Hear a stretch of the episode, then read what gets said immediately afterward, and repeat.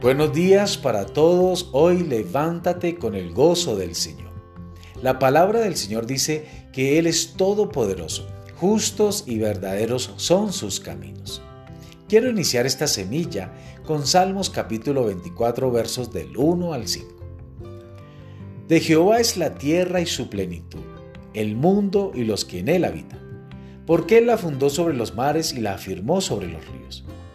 ¿Quién subirá al monte de Jehová? ¿Y quién este estará en su lugar santo? El limpio de manos y puro de corazón. El que no ha elevado su alma a cosas vanas, ni jurado con engaño. Él recibirá bendición de Jehová y justicia del Dios de salvación. La semilla de hoy se titula Conéctese. Cuando me di cuenta de que no solo fui hecho para servir en la iglesia, sino para servir a otros como la iglesia, conectarme con las personas se volvió fundamental. No podemos servir sin conectarnos y con quienes nos conectemos cambiará la historia de lo que contaremos mañana. Esto ha sido cierto a través de la historia. Solo mire al hombre que escribió más de la tercera parte del Nuevo Testamento, el apóstol Pablo. Pablo no siempre fue cristiano. Antes de ser seguidor de Jesús, él era Saulo, de una ciudad llamada Tarso, un hombre enojado que perseguía y asesinaba a cristianos. Si no le gustan los admiradores de Jesús, le habría encantado Saulo.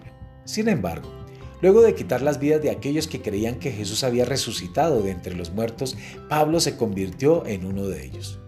Su transformación fue tan grande, tan radical, tan transformadora que Saulo, quien luego fue llamado Pablo, inmediatamente quiso contarle a los demás sobre Jesús. El problema era que ningún cristiano confiaba en él por obvias razones. El libro de los Hechos de los Apóstoles lo dice así de sencillo. Cuando Saulo llegó a Jerusalén, trataba de juntarse con los discípulos, pero todos tenían miedo de él, porque no creían que de veras fuera discípulo. Eso está en Hechos capítulo 9, verso 26. No podemos juzgar a los discípulos por su escepticismo. Yo no quisiera tener al hombre que asesinó a cristianos el mes pasado dirigiendo la clase de estudio bíblico. Usted sí. Pablo tenía un problema no contaba con la credibilidad de los cristianos, así que Pablo se acercaba a cualquiera que le diera la oportunidad de compartir su recién descubierta pasión. La decisión de Pablo de conectarse no solo cambió su historia, cambió la historia. ¿Entiende?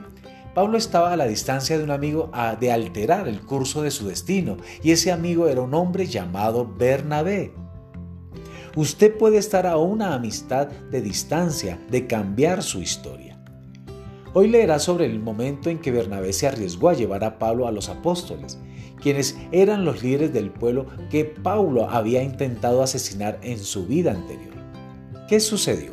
Bernabé, el nuevo amigo de Pablo, puso en riesgo su reputación con Pablo y gracias a Bernabé los otros discípulos le dieron una oportunidad a Pablo. El resto es historia. Usted puede estar a una amistad de distancia de cambiar su historia. Usted está a la distancia de un amigo de un mejor matrimonio, a la distancia de una confesión de vencer una adicción, a la distancia de una conversación de estar en forma, a la distancia de un mentor de entender sus dones y convertirse en un mejor líder.